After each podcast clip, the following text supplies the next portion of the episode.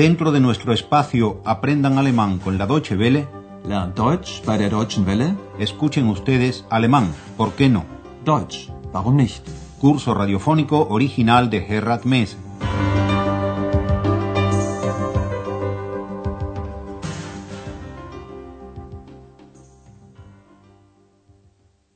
Bienvenidas y bienvenidos, estimadas y estimados oyentes, a la décima lección de la cuarta serie de nuestro curso de alemán. En ella les ofreceremos un reportaje de Andreas sobre Mecklenburgo, Pomerania Occidental, Estado federal de Alemania desde 1990, situado al nordeste del país, a orillas del mar Báltico. Así que no se extrañen si el título de la lección es Mecklenburgo, Pomerania Occidental, agua y astilleros.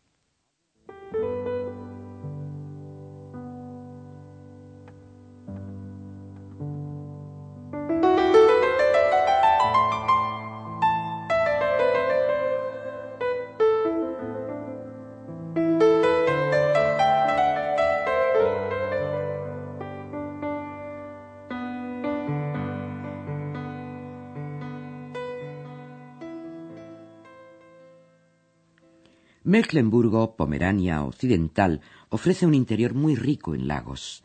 La primera etapa del viaje de Andreas lo lleva a las orillas del lago Müritz, rodeado de un gran parque natural protegido. Aquí pueden verse animales y plantas que son raros en otros lugares. La paz de la naturaleza ejerce su influjo sobre el sentido del tiempo de la gente que vive allí. Se dice que aquí los relojes marchan más tranquilos y más despacio. Oigamos la primera parte del reportaje de Andreas.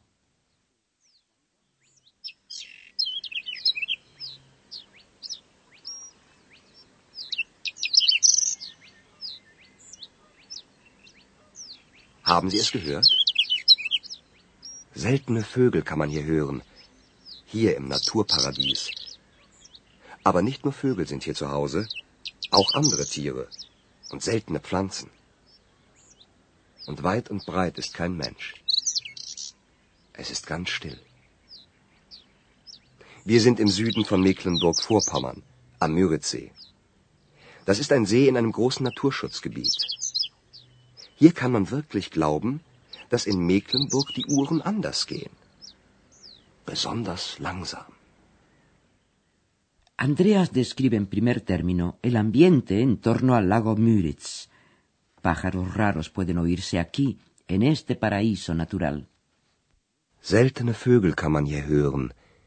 Hier im Naturparadies. Pero no solo los pájaros se encuentran aquí en su casa, sino también muchos otros animales y plantas. Aber nicht nur Vögel sind hier zu Hause, auch andere Tiere und seltene Pflanzen. Y en muchas millas a la redonda no se ve a nadie, es todo muy tranquilo. Und weit und breit ist kein Mensch. Es ist ganz still. Andreas da luego las coordenadas del lugar donde se encuentra, al sur de Mecklenburgo, Pomerania Occidental, a orillas del lago Müritz, al este del cual se halla el mayor parque natural protegido de Alemania. Wir sind im Süden von Mecklenburg-Vorpommern, am Müritzsee. Das ist ein See in einem großen Naturschutzgebiet. No hace falta que les expliquemos lo que es un parque natural protegido, ¿verdad? En cualquier caso, todo parecido con la Amazonia sería pura coincidencia. Todo parecido.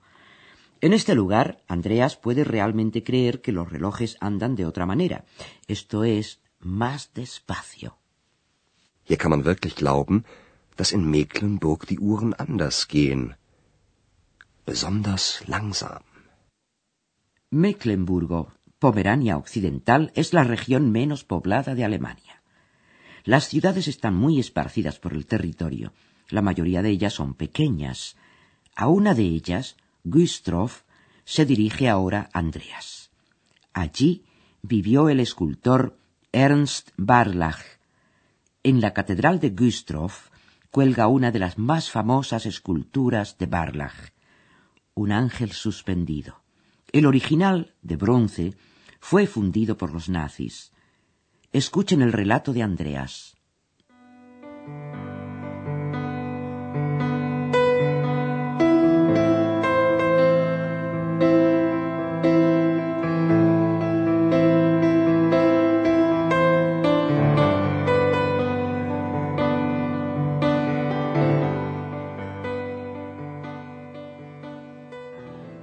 Wir sind weitergereist.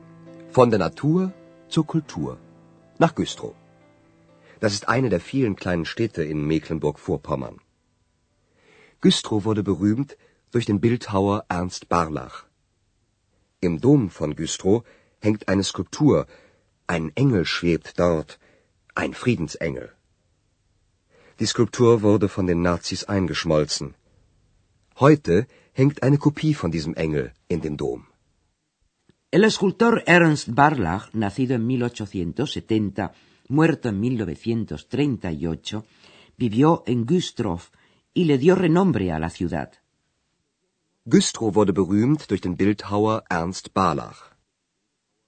En 1927 creó Barlach su famosa escultura de un ángel flotante suspendido del techo de la catedral de la ciudad. Esta escultura fue el primer monumento antibélico de Barlach. Andreas lo resume de la siguiente manera. Im Dom von Güstrow hängt eine Skulptur. Ein Engel schwebt dort, ein Friedensengel. Como tantos otros artistas de su tiempo, Barlach fue considerado como un degenerado, un no alemán por los nazis. Muchos de aquellos artistas emigraron. Barlach se quedó en Alemania, pero la escultura de Güstrow, que era de bronce, fue mandada a fundir por los nazis. Die Skulptur wurde von den Nazis eingeschmolzen. En 1953 se colgó de nuevo el ángel de Barlach del techo de la catedral, pero se trata ahora de una copia. Heute hängt eine Kopie von diesem Engel in dem Dom. De Güstrow sigue el viaje de Andreas hacia el norte, hacia la costa de Mecklenburgo, Pomerania Occidental, hacia la maravillosa ciudad de Rostock, una ciudad hanseática. La Hansa era una asociación de ciudades que, sobre todo en los siglos XIII y XIV, se aseguraron el monopolio del comercio en determinadas rutas marítimas. Solo los ciudadanos de la Hansa podían usar esas rutas y frecuentemente gozaban de franquicia arancelaria en sus puertos. Oigan el relato de Andreas.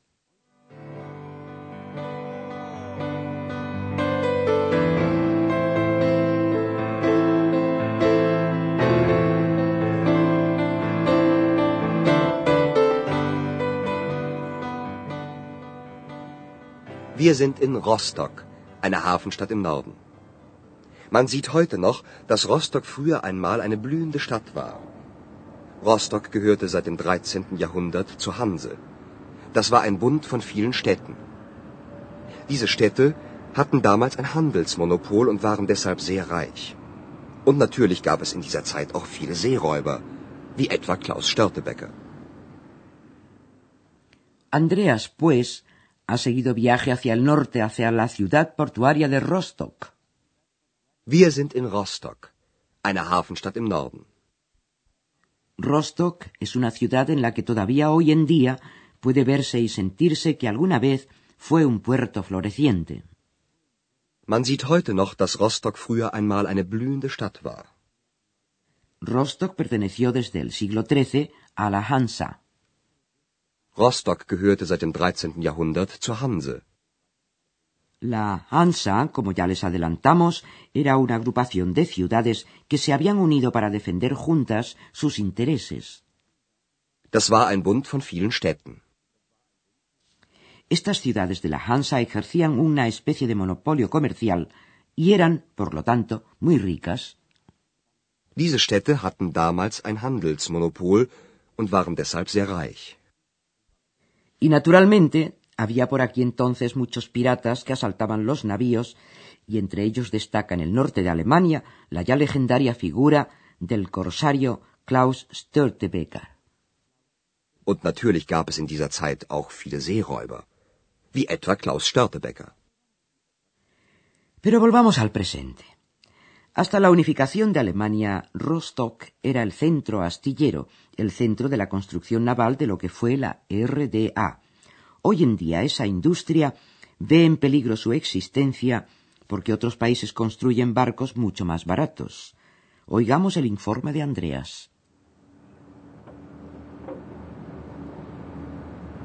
Bis zur Wende war Rostock für die DDR das Tor zur Welt, besonders zum Norden und Osten. 55.000 Menschen arbeiteten auf den Werften.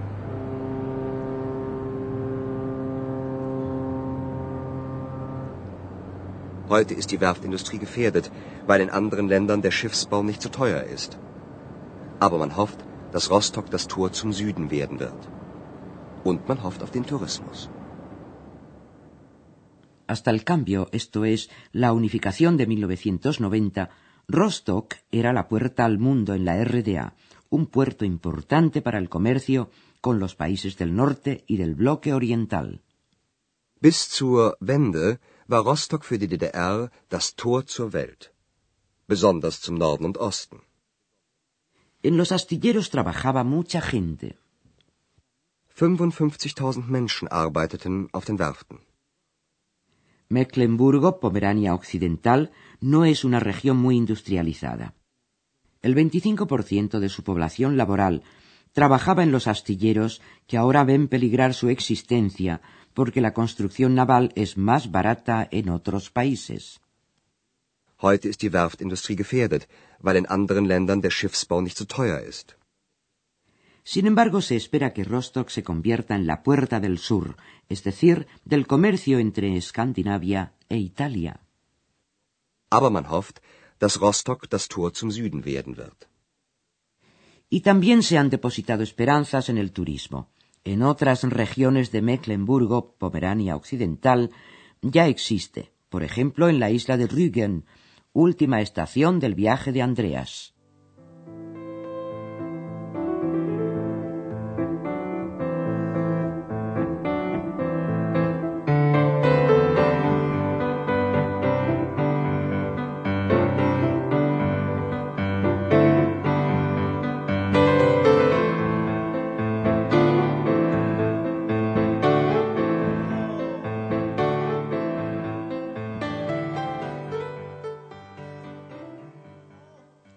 En la isla de Rügen hay muchísimo que ver, sobre todo en los viejos balnearios, pero lo más famoso son las rocas cretáceas que se levantan cortadas a pico sobre el mar.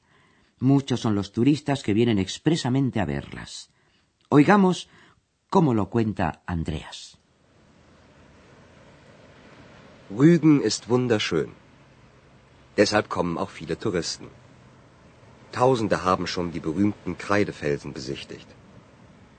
Und das macht manchen Leuten auf Rügen Angst. Sie haben Angst, dass für die Touristen zu viele Hotels und breite Straßen gebaut werden. Ihre Insel soll auch in Zukunft schön bleiben. Ob es gelingt? Miles de turistas han contemplado ya las famosas rocas cretáceas. Tausende haben schon die berühmten Kreidefelsen besichtigt. Estas rocas son famosas porque desde ellas se disfruta de un incomparable panorama del mar Báltico. Pero algunos de los naturales de la isla tienen miedo de que los muchos turistas obliguen a construir más hoteles y más carreteras. Sie haben Angst, dass für die Touristen zu viele Hotels und breite Straßen gebaut werden. Los naturales de Rügen quieren que su isla continúe intacta también en el futuro. Ihre Insel soll auch in Zukunft schön bleiben. Andreas no puede evitar la pregunta. ¿Se conseguirá? Ob es gelingt? La solución mañana. Queremos decir en ese indefinido mañana que es cualquier día de los próximos veinte años. Y aquí les dejamos hasta la lección once. Les agradecemos la atención dispensada. Escucharon ustedes una nueva lección de nuestro curso radiofónico Alemán, ¿por qué no? Deutsch, warum nicht?